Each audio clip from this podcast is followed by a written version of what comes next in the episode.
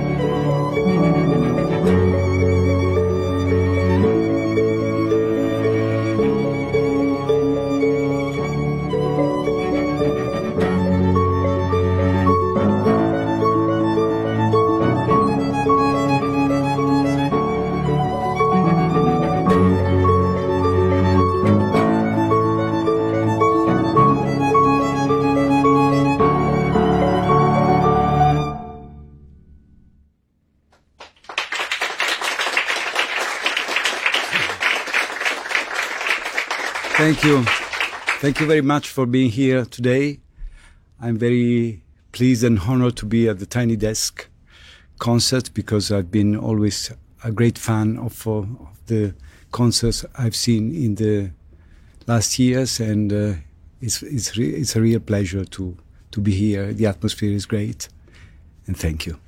I would like to introduce you to my great musicians Federico Mecozzi on violin, Redi Hasa on cello, and Francesco Arcuri on percussions. Thank you. Thank you.